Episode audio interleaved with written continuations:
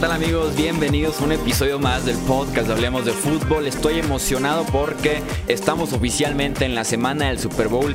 Tenemos aquí en el calendario de Hablemos de Fútbol episodios sumamente interesantes, emocionantes, con muchísima información, análisis, opinión y claro, conforme avance un poco más la semana, conforme nos acerquemos un poco más al gran partido, tendremos el gran pronóstico aquí Hablemos de Fútbol del Super Bowl 54, que lo admito, estamos a seis días del gran juego y sigo sin decidir mi pronóstico, sigo sin saber quién va a quedar campeón de la NFL. Entonces, denme tiempo, tengamos paciencia y por mientras disfrutemos de esta gran semana del Super Bowl. Tendremos invitados diferentes a quien hablemos de fútbol toda la semana, así que les recomiendo que no se pierdan ni un solo episodio del podcast, por lo menos en esta pre y en el post del Super Bowl 54. Justamente hablando de invitados, quiero presentar al invitado que tenemos el día de hoy, Ibis Aburto. Actualmente editor de NFL en espndeportes.com, está en esta posición desde el 2016, tiene 23 años de experiencia, la mayor parte de ellos del 2000 al 2014 en el periódico Reforma en Ciudad de México, después en Diario As y de ahí saltó a espndeportes.com, donde insisto, se especializa en la NFL, eh, coberturas de nueve Super Bowl goals. Así es, nueve Super Bowls tenemos como invitado el día de hoy a Ibis Aburto, un episodio emocionante, sumamente interesante porque además de su experiencia le podemos sumar que es aficionado a los Kansas City Chiefs. Así que tenemos muchísimo de qué platicar sobre esa defensiva de Kansas City, sobre Patrick Mahomes, sobre Andy Reid y claro, la previa desde su punto de vista del Super Bowl 54 frente a los San Francisco 49ers.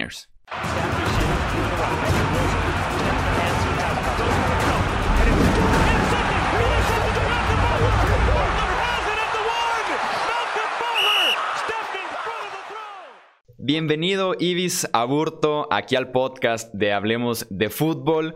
¿Cómo estás? Me imagino que emocionado por varias razones por este Super Bowl 54. ¿Cómo estás Jesús? Y un saludo a todos los amigos de Hablemos de Fútbol. Pues sí, mira, como, como aficionado te puedo decir que sí, que sí estoy muy emocionado, este, a punto de la lágrima cada vez que me acuerdo que, que existe ya la frase los Chiefs están en el Super Bowl 54 en esta edición pero bueno, me contengo. Y como periodista, pues, ¿qué te puedo decir? Pues también emocionado, ¿no? También es la mejor época del año, la, semana más importante para quienes cubrimos este deporte, la liga, este, la NFL. Entonces, pues, por donde quiera se va a notar la emoción este, a flor de piel. No quiero aquí eh, dar raspones ni andar revelando edades, pero me imagino que es la primera vez que te toca verlos, ¿verdad? Así es. Sí, no, no, yo no esperé los 50 años, me apropié de la espera también, ¿no? Pero no, no, no. 50 años ya se los dejo, pues, este, a, otras generaciones. Ahí, ahí, sí me puedo sentir como, este, un millennial, un millennial, este, como nos ven a nosotros, los que tenemos más, más de 40, ¿no? Yo tengo 43 eh, y que yo recuerde, ya empecé a ver a, los jefes eh, ya, digamos, de una manera consciente, este, por ahí de 1983, 84. Este, y entonces ya desde ahí, pues bueno, al principio, pues como toda la ilusión, ¿no? Este, tú los ves jugar cuando los llegaban a pasar aquí en México y, y te vas enamorando cada vez más del equipo, luego los ves ya más seguido, este, y pues sabemos todo lo que ha pasado en estos últimos treinta y tantos años, todas las frustraciones que hacen que ese sufrimiento que sí vieron los de los que no, los que vieron campeones a los Chiefs en el 4, pues este, te, apropias también de esa, de esa espera, ¿no? Y de esa agonía. Sí, así es. Momentos complicados, pero que sin duda alguna en las últimas dos temporadas, como bien dices, eh, han mejorado la situación, han mejorado el escenario para eh, Kansas City como franquicia, como afición también. Y justamente eso me lleva al primer tema que me gustaría platicar en este podcast, analizando lo que eh, son el protagonista de la conferencia americana, los Kansas City Chiefs. El año pasado se quedan prácticamente a un castigo de D. Ford de avanzar eh, al Super Bowl 53 eh, en Atlanta, en el Mercedes-Benz Stadium. ¿Qué cambió de un año a otro? ¿Qué notaste tú en este equipo de los Chiefs para que el año pasado se quedaran prácticamente a milímetros, a unos segundos de avanzar al Super Bowl y que ahora sí lo hayan logrado en esta edición 54? literalmente nos quedamos, yo creo que a una uña larga no cortada de D. Ford, este, o al dedo pulgar de, de D. Ford de no llegar al Super Bowl, porque si recuerdan nuestros amigos, esa, esa jugada fue una intercepción en la cual prácticamente de no haber habido castigo, este, aseguraban ya el pase, ¿no? Entonces, esos tres segundos que duró esa jugada, antes de que dijeran que hubo castigo, bueno, hasta hace 15 días, perdón, hasta hace una semana, fueron los tres segundos más maravillosos de, mi existencia, ¿no? y supongo que la de muchos. Entonces, esa, esa, esa, esa mínima distancia que, que, que ahorita te comentaba de, de, lo que significaba la mitad de un pie para quedar fuera literalmente del Super Bowl, eso es literalmente la distancia que los Chiefs necesitaban este año para, para, llegar, ahora sí, concretar el, ganar el boleto, comprarlo definitivamente. ¿A qué me refiero? Era, era default, un ala defensivo, este, y al final de cuentas, ese error eh, evidencia la debilidad defensiva de los Chiefs a los que no les dolió nada el año pasado, en 2018, la temporada pasada, hasta la ofensiva. La defensiva fue la que al final, de cualquier forma, los sepultó con ese castigo y por la forma en que le permitieron a Tom Brady llegar hasta el touchdown con el que los Patriotas eh, ganan el juego en tiempo extra. Entonces, ¿qué se necesitaba? Realmente no mucho. Eh, mejorar una defensiva que este año comenzó, yo creo que al mismo nivel que tenía en 2017, eh, perdón, 2018 eh, y, que en la segunda mitad eh, como que comenzó a, tomar el ritmo que buscaba el nuevo coordinador defensivo Steve Spagnolo y que también se combinó, este, esta, eh, la mejora de esta defensiva se combinó con una ofensiva que no fue tan explosiva como, hace un año, como hace una temporada, y que aprendió a ganar partidos, digamos, como le dicen en Estados Unidos, ¿no? Ugly games, ugly victories, ¿no? Empezó a, ya supieron cómo ganar partidos, no de manera espectacular, simplemente ganarlos y se acabó, ¿no? Como sea, pero sumar triunfos para que suceda lo que al final pasó. Tener este, una semana de descanso, la ventaja de jugar en casa y la posibilidad de hacerlo como sucedió en la jugar en casa en el Arrowhead en la final de conferencia. Sí, así es. En esa parte de la defensiva que sí, es tal vez el cambio más importante. Yo lo atribuiría a tres eh, diferentes razones tal vez de un año a otro. La primera, lo mencionas, dejar a Bob Sutton en el 2018 como coordinador defensivo y traer a Steve Spagnuolo, que tiene experiencia de Super Bowl, experiencia incluso de head coach, y que esa defensiva en 2018 jugaba hombre a hombre, dejaba a sus esquineros en una isla y que se las arreglaran como pudieran, además esquineros poco talentosos, y que Steve Spagnuolo es más de un esquema que se adapta semana a semana y eso sin duda alguna ayuda eh, al jugador. Eh, la llegada tal vez de nombres como el de Tyron Matthew, que cambia por completo esta defensiva, tanto en la parte mental, de liderazgo y demás.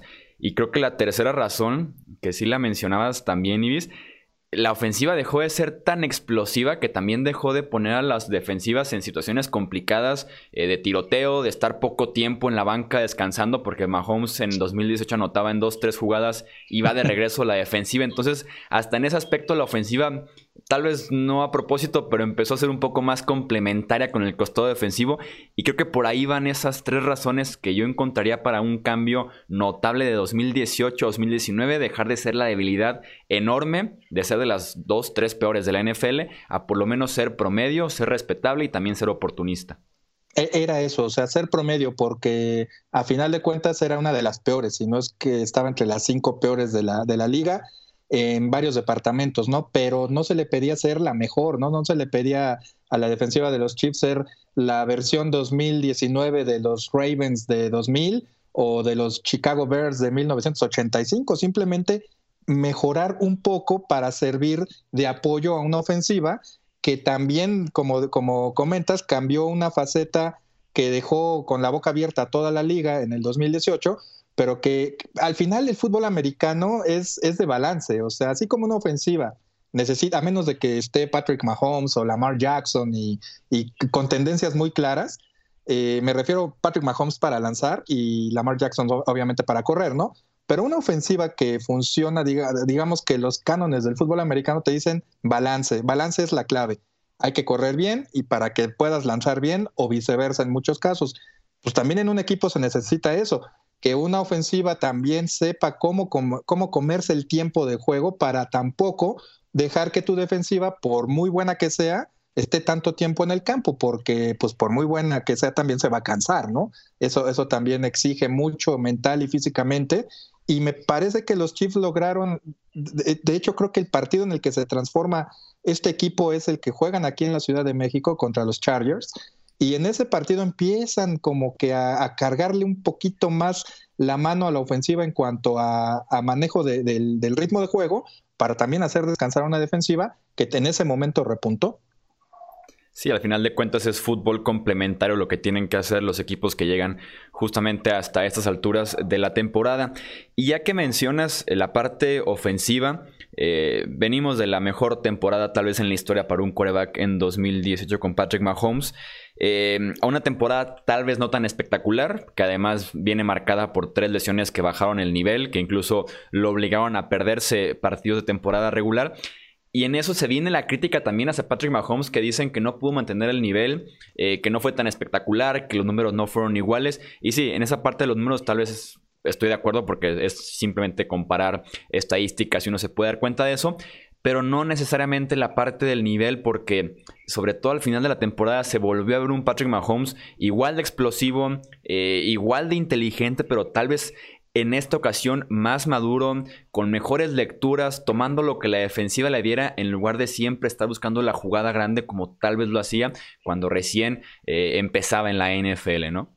No, y, que tampoco, digo, no digo que haya abusado de eso en su primer año como titular, pero pues este año ya no se le vieron pases sin ver al receptor, este, pases cruzados como el que no sé si recuerdas, si recuerdan nuestros amigos, la temporada anterior este, lanzó a Tyreek Hill contra los Ravens en un partido ahí en Kansas City, un pase que va en contra de todas las reglas eh, básicas de, un coreback que lanza a, cruzado a, la mitad del, del, campo, pero pues que obviamente confió en que Tyreek Hill con su velocidad iba a llegar a ese punto para atraparlo, como finalmente sucedió, como bien mencionas, ya no estaba buscando la jugada sacarse una, una jugada de la chistera, ¿no? Simplemente empezó a hacer las cosas como lo hace cualquier coreback con movilidad para, para salir de la, de la bolsa, buscar extender el tiempo de, perdón, las jugadas y pues de alguna manera ganar este posición en cuanto a, a, los receptores para poder encontrarlos y lanzar el pase, ¿no?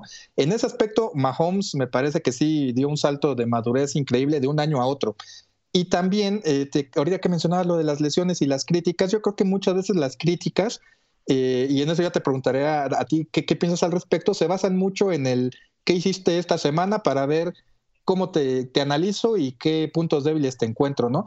Pero mencionabas las lesiones de Mahomes, obviamente las lesiones, una lesión en la rodilla que casi lo deja fuera para el resto de la temporada, aquel jueves por la noche contra Denver ya venía tocado del tobillo y después viene una lesión menor, pero no deja de ser una lesión en la mano para lanzar, ¿no? Entonces, son lesiones que de alguna manera van a impactar en tu desempeño, pero la gente se le olvida que, las lesiones son parte del juego y un jugador, por muy Brett Favre que sea, pues muy Iron Man, no te va a aguantar el mismo nivel de desempeño con tanto golpe, ¿no?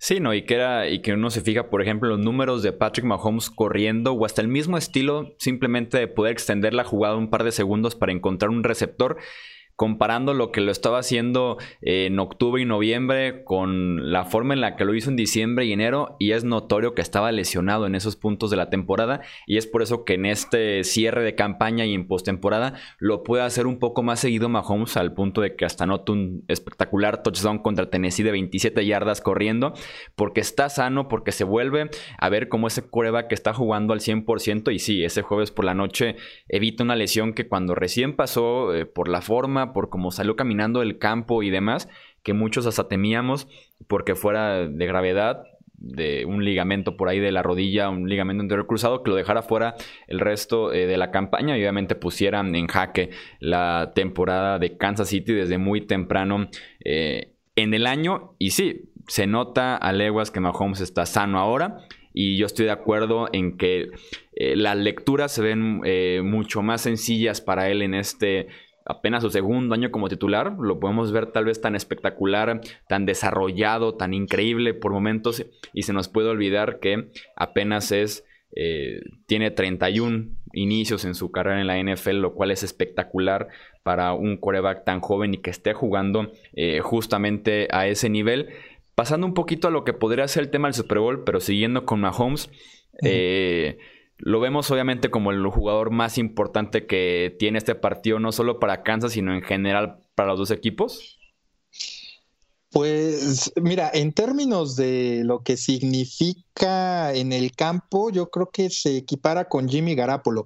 Y por lo mismo que mencionas, desde que Jimmy Garapolo eh, tomó las riendas ya como coreback titular de San Francisco, eh, después de ser cambiado eh, de Nueva Inglaterra allá a la Bahía, los 49ers en, en, temporada regular han perdido nada más una vez. Escuchaba ese rato, pero ah, escuchaba hace rato ese dato este, hice un verso sin esfuerzo.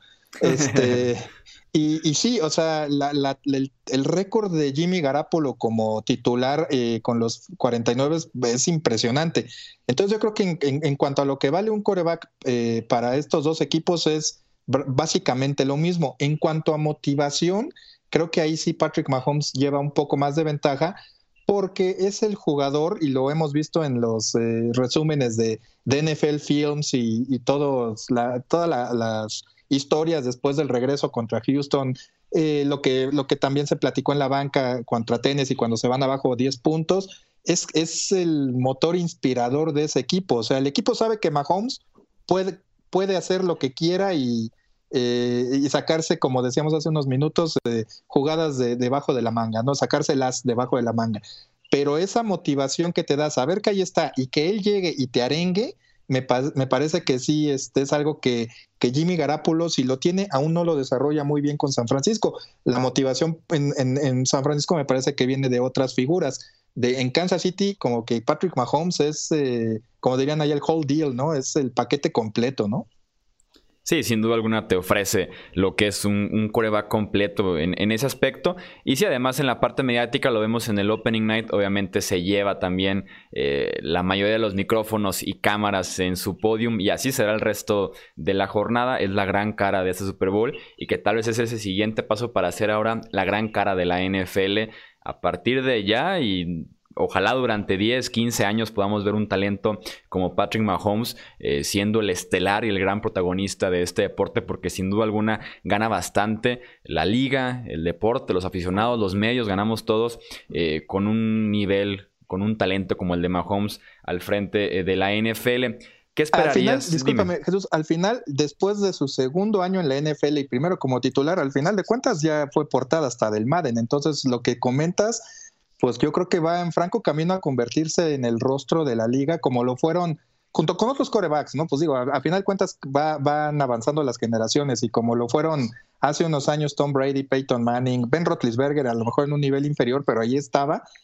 Me parece que, Patrick Mahomes, si mucho tiene que ver este partido, ¿no? El, Super Bowl 54, si lo gana, se va a afianzar, si lo pierde, bueno, tendrá que buscar la manera de, de regresar y, retomar ese lugar que, del que ahorita estamos hablando, pero me parece que él sí lleva ventaja también para ser el rostro de esta liga. ¿eh? Sí, más porque el camino está a punto de quedar completamente libre, ¿no? Eh, Drew Brees, Tom Brady, Philip Rivers, eh, Ben Roethlisberger, ya acercándose todos al retiro, ya no está Peyton Manning, también Aaron Rodgers está cerca, entonces el camino está libre para que Mahomes justamente tome ese camino para ser el rostro de la NFL y sí, esa es la gran eh, primera prueba que tiene en el Super Bowl. Esperemos que no sea su última, probablemente no lo, no lo será. Y justamente Jesús, esperemos que, así sea para los aficionados eh, de los Chiefs. Eh, ya hablando directamente sobre el, partido, lo que pudiéramos esperar este domingo en el Hard Rock Stadium, te planteo dos preguntas, Ibis. Va la primera. Suponiendo que habláramos el domingo por la noche, no vi yo el Super Bowl 54 por alguna razón extraña. No te lo perdonaría, ¿eh? y me dices, ganaron los Chiefs. ¿Qué agregarías después de que ganaron los Chiefs? ¿Qué pasó en este partido para que justamente Kansas levante el trofeo Vince Lombardi? Ganaron los Chiefs porque eh, supieron eh, jugar como lo saben hacer, de las dos formas que lo saben hacer y aprovechar los ritmos del partido cuando Mahomes tuvo que lanzar, lo hizo bien, lo hizo a su manera, extendiendo jugadas, encontró a unos receptores que ya saben lo que va a hacer su coreback y que el coreback sabe dónde se van a ubicar ellos cuando él está corriendo para lanzar. Y también porque la defensiva supo contener a un ataque terrestre versátil eh, de los 49 y sobre todo eh, obligó a Jimmy Garapolo a lanzar más de lo que él hubiera deseado. Me parece que esas son las, claves que te diría que, llevaron a Kansas City al triunfo si no viste el partido. Sí, no, y que esa defensiva terrestre de Kansas eh, sí o sí debe ser clave en, el, en, el, aspecto de que durante la temporada regular, en las derrotas que tuvieron, en las cuatro derrotas, permitieron cerca de 180 yardas en promedio eh, en esas eh, cuatro reveses que tuvieron. Pero ahora en postemporada estamos hablando de un promedio de 89 yardas por partido que están permitiendo por tierra. Y que, claro, frente a un monstruo de tres cabezas como el que tiene San Francisco en el backfield, es clave que limiten en ese aspecto. Y más porque es la carta más fuerte para San Francisco de evitar que pase lo que ya vimos en la ronda divisional y en la final de conferencia, que es que el partido eh, se acelere al ritmo que quieren los Kansas City Chiefs, sobre todo cuando van eh, perdiendo, tienen que remontar. El partido contra Houston y el partido contra Tennessee se aceleró de una manera eh, tan rápida en, en, que muy pronto, en pocas jugadas, se estaba jugando a un ritmo bastante alto de posiciones cortas, que eso beneficia a esta ofensiva de los Chiefs, que además en enero se está conectando otra vez a este nivel 2018 y que San Francisco tiene en ese juego por tierra su carta más fuerte para bajarle por completo el ritmo eh, a esta ofensiva y aspirar a lo que logró Tennessee en aquella serie en el segundo cuarto en el que Mahomes está nueve minutos eh, sentado en, el, en la banca porque sabíamos que entraba e iba a anotar. Entonces hay que intentar que entre eh, lo menos posible. Y claro, en ese aspecto la defensiva tiene que dar un partidazo este domingo. Sí, es, sobre todo porque van a enfrentar un reto distinto. Yo, te voy a ser sincero, cuando venía el juego contra Tennessee, eh, yo no veía la forma en que pudieran no, no, no, no frenar, porque prácticamente imposible frenar a un tipo como, como Derrick Henry por, por, el tamaño y la fortaleza que tiene, pero por lo menos limitarlo, ¿no? Como al final, como al final sucedió, pero es lo que hablábamos y lo que decías tú de, de Steve Español, el coordinador defensivo, supo preparar el plan de juego de manera tal que de plano no lo dejaron hacer nada porque amontonaron a mucha, a mucha gente en la línea de scrimmage, como le dicen, en la caja, para poder frenarlo. Ahora, ahora te enfrentas a un reto distinto porque los eh, no tienen corredores tan pesados, pero sí tienen corredores muy versátiles y no nada más es uno, son tres. Entonces, si de repente te ponen a dos, obviamente uno va a salir este como válvula de escape, ¿no? Si es una jugada por tierra o un engaño de estos de en, formación escopeta o shotgun, uno va a tener el balón, pero pues no vas a saber cuál. Entonces eso también de alguna manera va a mantener un poco estática la defensiva de Kansas City y necesita tener mucha disciplina. Creo que sí tiene capacidad para poder eh, limitar el, el daño por la vía terrestre, pero la la disciplina de, mantenerse en sus coberturas eh, eh, individuales y de no moverse de la zona, o sea, no, comprometer la zona flat, va a ser básica para que no ganen yardas. Las yardas difíciles, entre comillas, sean para, San Francisco, ¿no? Como pronóstico, eh, ¿cuántas yardas crees que consiga San Francisco por tierra? O sea, ¿crees que sí logran detenerlos o, o no crees que sea el caso? Detenerlos, por lo menos como te comentaba, obligarlos a que no dependan tanto del, o que no corran tanto como quieran. Eh, yo creo que si me lo, ahorita lo estamos viendo desde prácticamente una semana antes. Yo diría que van, sí van a correr para más de, de 100, 150 yardas, más o menos, pero la clave está en que no les pasen de ese límite, ¿no? Porque entonces eso sí quiere decir que te van a, pues ya, que, que, que, que Garapolo puede hacer, o más bien no hacer mucho, como sucedió contra Green Bay, y simplemente te pueden dominar en la trinchera, que es donde realmente se ganan los partidos, ¿no? En la línea de scrimmage. Entonces me parece que sí deben evitar los, los jefes que, que les corran para más de 50, 150 yardas, para así de alguna manera tener ellos todavía como que la confianza, la motivación de saber que pueden presionar a Garapolo, porque a Steve Españolo le encanta presionar al coreback. Para eso necesitas obligarlo a lanzar, ¿no? Sí, que en ese aspecto confío bastante en Spagnolo, en lo que sí puede ajustar semana a semana, lo vimos y lo mencionabas contra Tennessee. Ocho jugadores cerca a la línea de golpeo, porque así era el plan de juego, porque se va cambiando semana a semana y al final de cuentas logran el cometido de limitar hasta cierto punto eh, a Derrick Henry. Y lo curioso, y, y, que me lleva a la siguiente pregunta, ahora que mencionabas de, ok, 100, 150 yardas del juego por tierra de los 49ers, aunque tuvieran ese número, me puedo imaginar perfectamente a Kansas City ganando ese partido. Que siguen teniendo e, esa gran capacidad para sacar un partido que se les complique de esa manera que una de sus debilidades eh, pues se comporte como tal, como una debilidad durante el juego y aún así los puedo eh, ver ganando un encuentro eh, de esa manera. Suponiendo que los Chiefs pierden el partido, ahí va la segunda parte de, la pregunta, eh, suponiendo que pierden el partido, ¿qué fue lo que pasó en ese encuentro? ¿Qué salió, qué salió mal?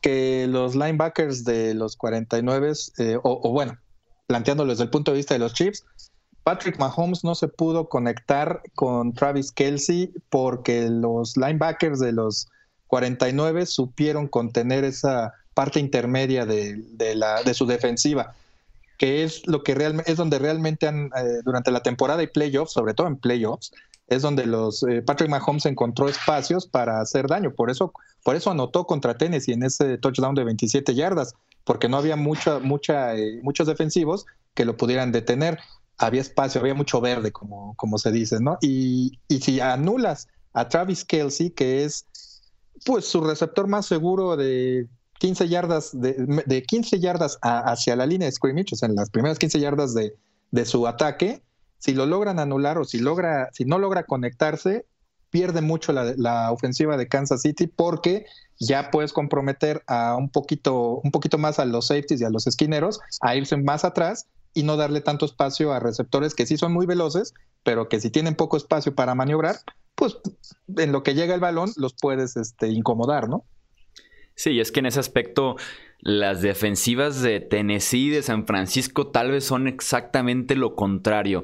Eh, Tennessee que ha estado buscando desde hace varios años construir un equipo físico eh, fuerte de mucho tamaño, mientras que San Francisco revisas el roster defensivo y tienen velocistas en ese eh, front seven, desde Fred Warner, con Alexander, Nick Bosa, el mismo DeFord, incluso son muy ágiles en el interior de la línea defensiva Buckner, Ari Armstead, entonces en ese aspecto sí son defensivas totalmente eh, diferentes como para esperar que pudieran repetir ese aspecto de Patrick Mahomes corriendo, Damien Williams trabajando muy bien a los linebackers, que lo puedan repetir en partidos eh, consecutivos contra este equipo de San Francisco.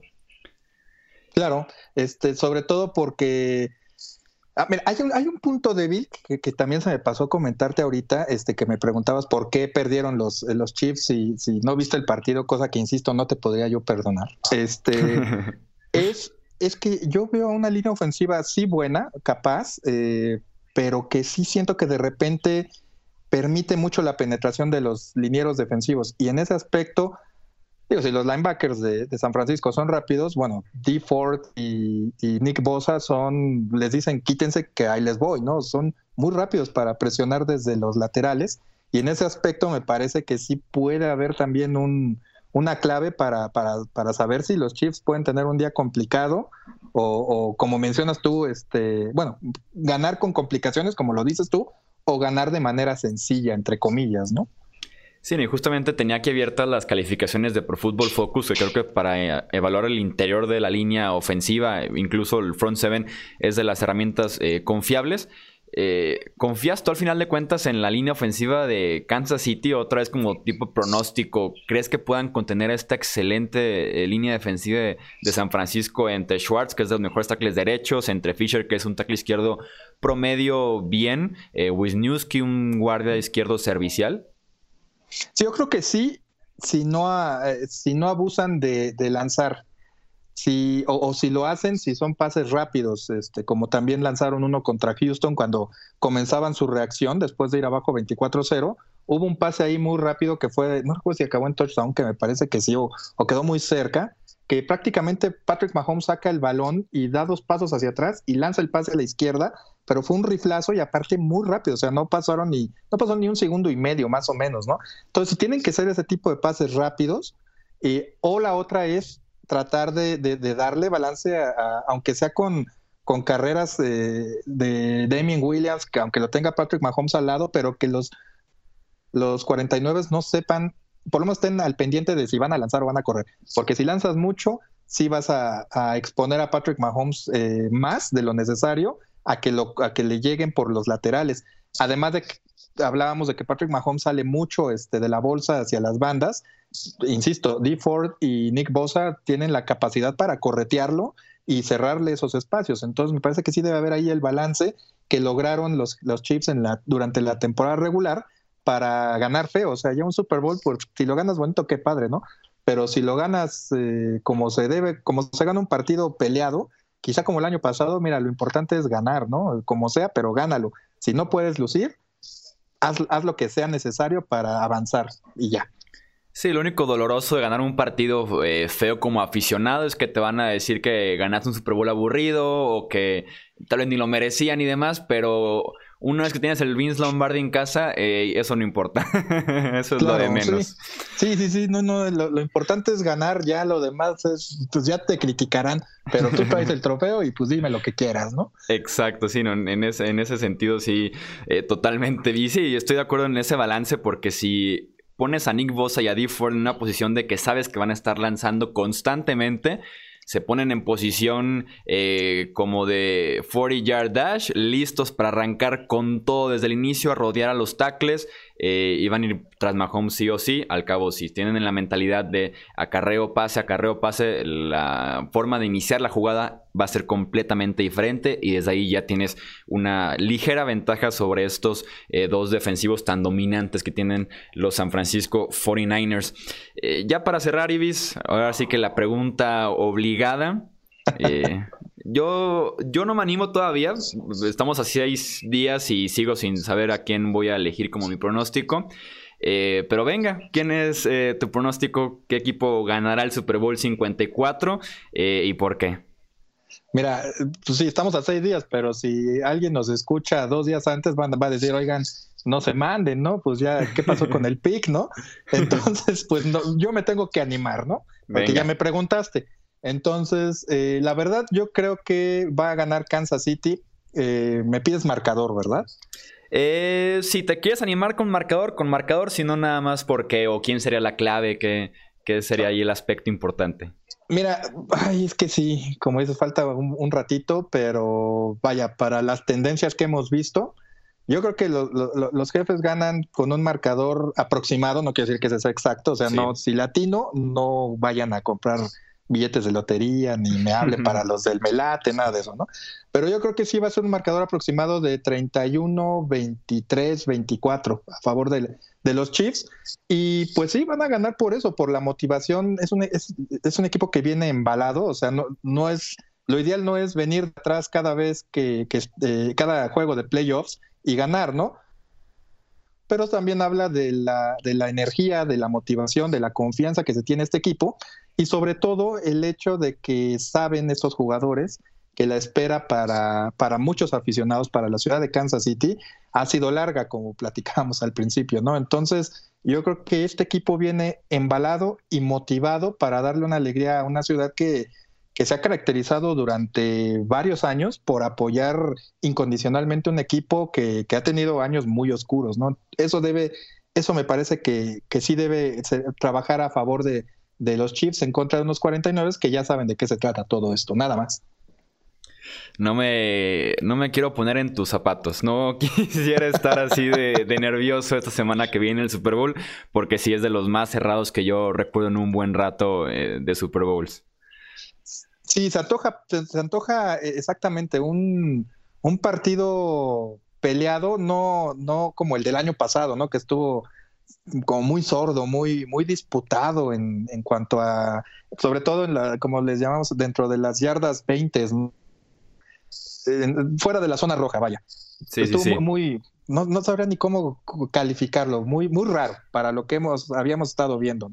Este se antoja diferente porque se antoja que, que, las ofensivas van a anotar, o sea, eso me queda claro, no va a ser, no va a ser un partido tan, tan disputado como el año pasado, y por lo mismo también creo que, aunque yo te diga una diferencia de 31-24, 31-23 a favor de los Chiefs, recordemos que Patrick Mahomes nunca ha perdido un partido por más de siete puntos, lo cual habla bien de, él, mal de su defensiva, pero eh, de alguna manera es un, es un registro que ahí está y que te permite confiar en que como aficionado a los Chiefs, de que él puede sacar el trabajo sin problemas y así lo requiere, ¿no? Entonces me parece que va por ahí, puede ser la, la resolución de este Super Bowl en, en, los últimos minutos. Sí, que sí o sí encuentra cómo cerrar los eh, partidos por ese talento, esa habilidad, la química con sus receptores. Y además a mí me intriga muchísimo ver la revancha de Andy Reid en el gran escenario, con dos semanas para preparar un partido. Soy de esos aficionados eh, a muerte con Andy Reid, sobre todo en la parte del esquema y de X's and no tanto en la parte de los cuatro cuartos, como tal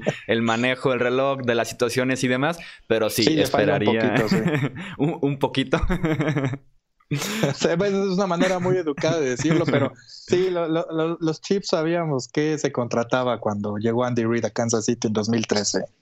Pero si al final de cuentas esa dupla de Mahomes y Andy eh, Reid ha sido espectacular en lo que llevan eh, tiempo trabajando juntos y ya veremos si le pueden poner eh, de alguna manera la cereza al pastel con el título del Super Bowl 54. Eh, Ibis Aburto, muchísimas gracias por tu tiempo y por compartirnos aquí en Hablemos de Fútbol tu opinión y tu análisis alrededor de este equipo de los Chiefs y del Super Bowl 54. No, no, al contrario, Jesús, a ustedes por, por la invitación, por la consideración de tenerme aquí este, en su podcast, de platicar con, contigo, con tus amigos y pues ya saben, cuando quieran, aquí estamos a la orden. Eso es todo por este episodio del podcast Hablemos de Fútbol. Recuerden suscribirse, dejarnos un review, un comentario, compartirlo con amistades que se estén interesando en la NFL o que ya sean amantes por completo de esta liga y también del fútbol, este hermoso deporte que es el centro del mundo deportivo, por lo menos en esta primera semana de febrero con el Super Bowl 54. También les recuerdo, nos encuentran en YouTube, en Twitter, Facebook Facebook, Instagram, el sitio web, busquen Hablemos de Fútbol y ahí estaremos con contenido prácticamente todos los días de cara al Super Bowl 54 y también después de este gran partido. Yo soy Jesús Sánchez, hasta la próxima.